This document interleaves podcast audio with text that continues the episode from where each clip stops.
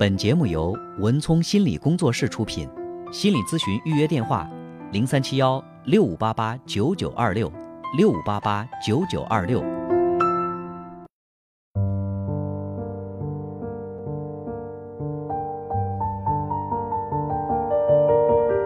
好，接下来进入我们今天的咨询师的故事。在节目进行的过程当中，欢迎大家继续拨打零三七幺六五八八九九八八。节目之外呢，您可以拨打零三七幺六五八八九九二六来预约咨询。好，有请我的搭档高翔。文聪好，听众朋友，大家晚上好。我们在这里将以咨询师的身份来跟大家讲述案例故事，同时我们会对来访者的个人信息予以保密处理。嗯，那么在今天呢，我想和大家分享的这个案例是一位已经怀孕的未婚女子她的求助。哦，嗯，那这样说这是有故事的一个女孩子。嗯，其实也说不上有故事。呃，她呢在大学刚刚毕业的时候呢，就呃进入到一家公司实习。嗯，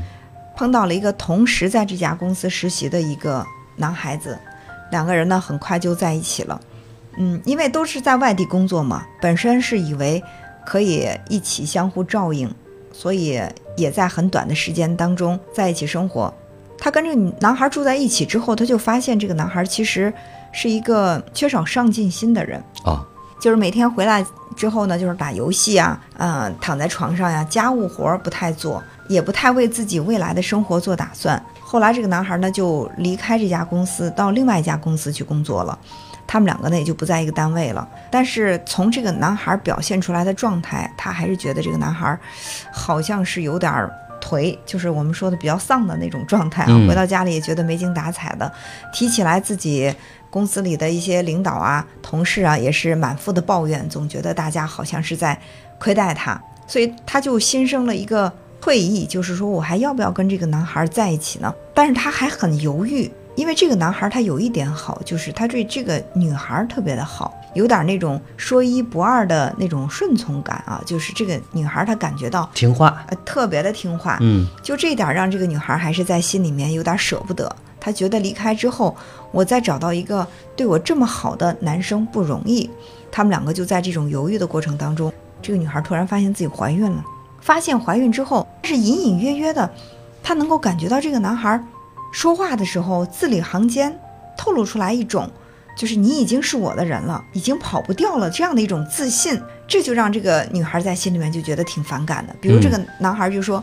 呃，那个我们俩结婚的话，这个彩礼给多少钱？”这个女孩说：“哎，我们那儿的人都是给多少，就肯定两个人之间会因为礼金、金钱这样的事情有一些不同的意见。男孩想少给，女孩想多要。”按这个女孩的解释，她说的是我多要这个钱，也并不是说想怎么样，我爸爸妈妈一定还会把这个钱给回来。但是她能够多给一点，在我们家乡，我爸妈说出去，亲朋好友之间会有点面子啊，就会觉得我这个女儿是属于是被男方重视的。但这个时候，这个男孩就说：“那没有，没有那么多。”然后女孩就生气了，生气的这个男孩就说：“那可以啊，你要是想要那么多彩礼的话，那还有一个方法就是。”把这个礼金给过去之后，没有婚纱照，没有婚戒，没有婚宴，我们就这么悄悄的把证一领就好了，把礼金给你们家人。哎，这个女孩听着心里觉得不舒服，说这是两码事儿。你说我我们要点礼金，这婚戒也没了，婚纱照也没了，然后连这个喜酒都没了，婚宴都没了，这这算什么结婚啊？这个男孩就表现出来一种，那那你看吧，那反正就这。对，但是他他还依然会对这个女孩还挺贴心的，还挺好，表现出来的还是那种顺从。但是这种顺从的态度当中，女孩是感觉到了一种胸有成竹的笃定啊，就觉得反正你也跑不了了，这就让这个姑娘特别的难受。她就向这个妈妈求助，向爸妈求助，说这样的情况怎么办？女孩的爸妈其实。一直都是不太看好这个男孩，就说觉得这个男孩将来不会有太大的出息。但对这个女孩来说，她说我不需要什么出息，他只要对我好不就行了吗？这个女孩子的爸妈也没有特别强烈的去反对。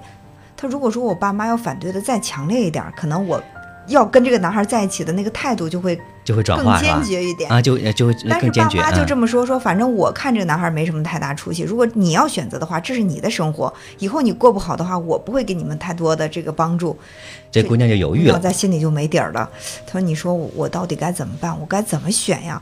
我说：“其实你最初求助的是爸妈不同意我们的婚礼，我该怎么办？但是现在聊到最后，其实爸妈没有特别反对，是你自己对这段感情你不不确定你在心里面没有把握，还是你自己心里那关过不了，跟父母没多大关系。对，嗯呃，这里边其实我听到一个词儿哈，叫顺从。嗯这个顺从，你看，从刚开始这个男孩儿对女孩儿的这个顺从听话，到呃现在呢，好像是这个男孩儿又想要去掌控这个女孩儿，说想要让她来呃顺从。我们光听这一个词儿就能够感觉出来，这其实意味着一种不公平、不平等的这种关系。只要是一方在顺从，一方一定是在掌掌控这段关系。但是你只要说有顺从和掌控，两个人之间关系就没有办法去做到平起平坐的。嗯所以你看，看起来原来这是一个很听话的，我能够掌控得了的这个男孩子，但是呢，这姑娘内心感觉一定是准确的，她现在已经隐隐约约感觉到说，这个男孩在他们俩的关系当中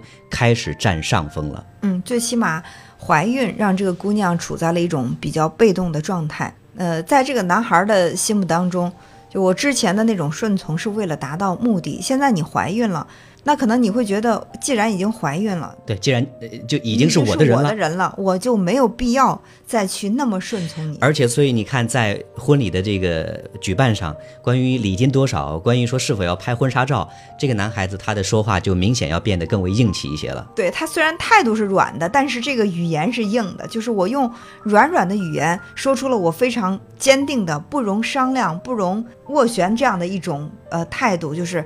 你选吧，要不然的话就按我们家礼金少给点儿，要不然按你们家的礼金多给的话，对不起，婚纱照没有，婚戒没有，然后这个婚宴也没有。所以说，从原来那个男孩子对她好的那个感觉里边，其实这个关系是在逐渐的发生变化的。如果说所有的这些这个决定都很难去遵从这个女孩子最终的这个愿望的话，其实我们就很难断定说这个男孩现在还听不听话，还还能不能受女孩的这个掌控，是要打问号的。我认为这个你指望一方一直特别听话的顺从于你，这本身就是一个脱离现实的期待。对不管是谁跟谁。两个人之间的这个关系没有那种，包括孩子也不会绝对的顺从父母。那种在小的时候特别顺从父母的孩子，长大之后要叛逆的，到了青春期的时候，他一定会给家长找出来点什么一些什么麻烦，让你不舒服。对，所以说所谓的那个顺从，一定都是暂时的，暂时的关系状态。另外还有，这姑娘说她特别看重的是男孩对她好，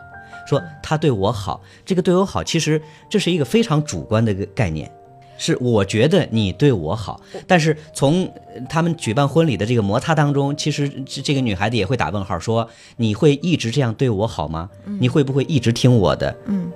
所以我和这个女孩说，我说，其实我们去选择一个伴侣啊，我们常说选择一个人就是选择了一种生活方式，选择一个人就是选择了，嗯，你今后生活的一个格调，或者说你生活的一种模式。那么，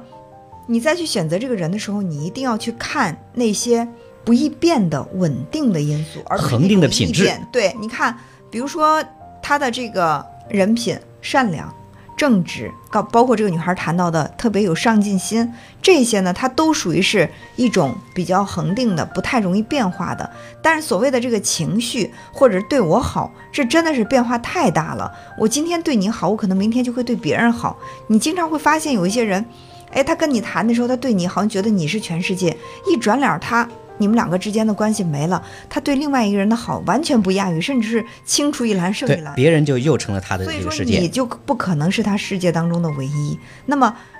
这种所谓的对你好，他的变化太大了，你就不能去靠这个来衡量你们之间的感情。他可以今天对你好，结过婚之后对你不好，那个时候你该怎么办呢？所以我们假设说，这个男孩子他之前呃缺乏上进，呃比较颓是吧？比较丧，就这样一种状态，能够保证说结了婚之后会来一一个很大的这个转变，说从此我开始变得上进，我开始变得积极，我开始变得不丧，我开始呃变得呃不颓。这好像是很难的，在我们的理解当当中，呃人除非说发生特别重大的这种这个转变，内心他愿意去接受这样一种改变，才可能会成为现实。所以，他想对你好，也未必有能力对你好。就是你以为的好到底是什么？如果说我想要的好就是他天天围着我转，那没问题，可能你能找到；或者说我想要的好是。他能够赚很多的钱，给我很高的物质生活，没问题。你要想去找，也可以找到。如果你想要的好是，他既能够赚很多钱，又能够围着我转，他既能够风流倜傥，成为别的女孩子心目当中的万人迷，又能够对我特别的忠诚，我觉得这种好可能就很难找到。就是当你去说这个人对我很好的时候，你一定要先去问问自己，你想要的好到底是什么。嗯，这个是女孩自己要回答自己的问题。我说，在我们的这个咨询过程当中，你多次提到这个女孩、这个男孩，他的那种状态很丧，他缺少上进心，让我感觉对于这点你是不满意的。他说没错，是不满意。我说，那么你，当你决定跟他结婚的时候，你期望是什么？你是期望着自己可以接受他的这种比较丧的状态，他不求上进的这种状态，还是说你期待着你们结了婚之后，他能够变得更加的？有上进心，如果你是期待他有上进心，那么百分之八十你会失望。如果你期待着自己去接受他这个比较丧的状态的话，那这可能性还比较大。你还要给自己很长一段时间去调整你的这种心理落差。他说：“我其实接受不了一个没有上进心的男人，我还是希望他能够在物质生活上给我带来一些这种有有品格的，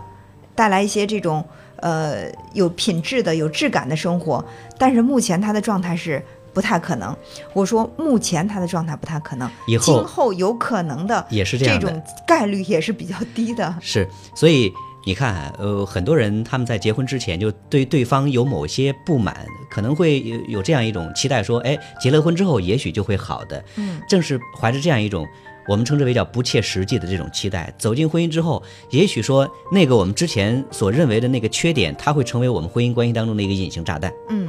当我说到这儿的时候，这个姑娘说：“哎呦天哪！我听你这样一分析。”我是不是应该赶快跟他分手啊？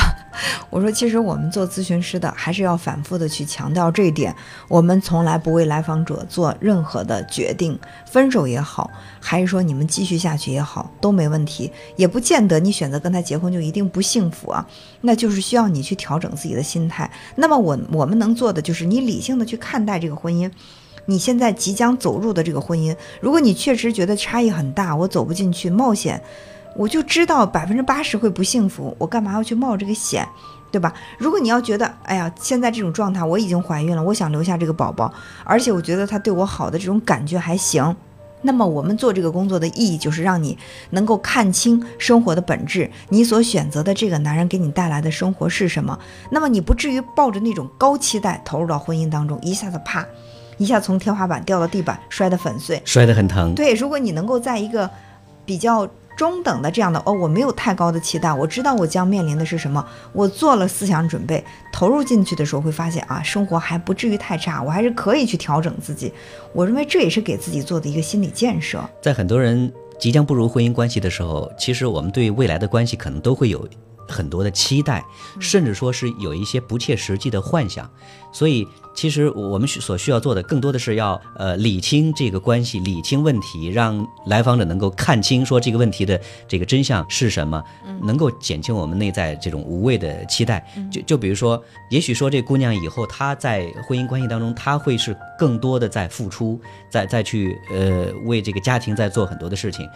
就从他讲述当中说，这个男孩子缺少上进，在家里边什么都不干，呃，比较颓、比较丧这个状态里边，如果说这种状态进入婚姻的话，其实，在家庭里边，这个女人以后将会要挑家里的大梁。对，所以说这些呢，都是我们提前要去预知的，我们知道的。但是还有一点，我是这样觉得，我说两个人其实是相互吸引的啊，就是为什么你能够吸引到那个男生？那就是可能你是一个比较能够关照人的人，他比较丧，正好可能匹配了你在生活上的这种积极，或者说他在工家里什么都不做，可能你就做的更多一点。那么你为什么会被这个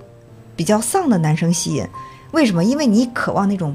去掌控他人的感觉。只有这样的男生才好掌控，在你看来，听话嘛？对，如果说换一个特别有主见的、特别有上进心的、对生活特别有追求的人，那么你的那种掌控欲可能就无法得到满足。所以你到底想要的是什么？我觉得这个女孩她应该先回答好自己内心的这个问题，这是她怎么去选择的一个关键。本节目由文聪心理工作室出品，心理咨询预约电话：零三七幺。六五八八九九二六，六五八八九九二六。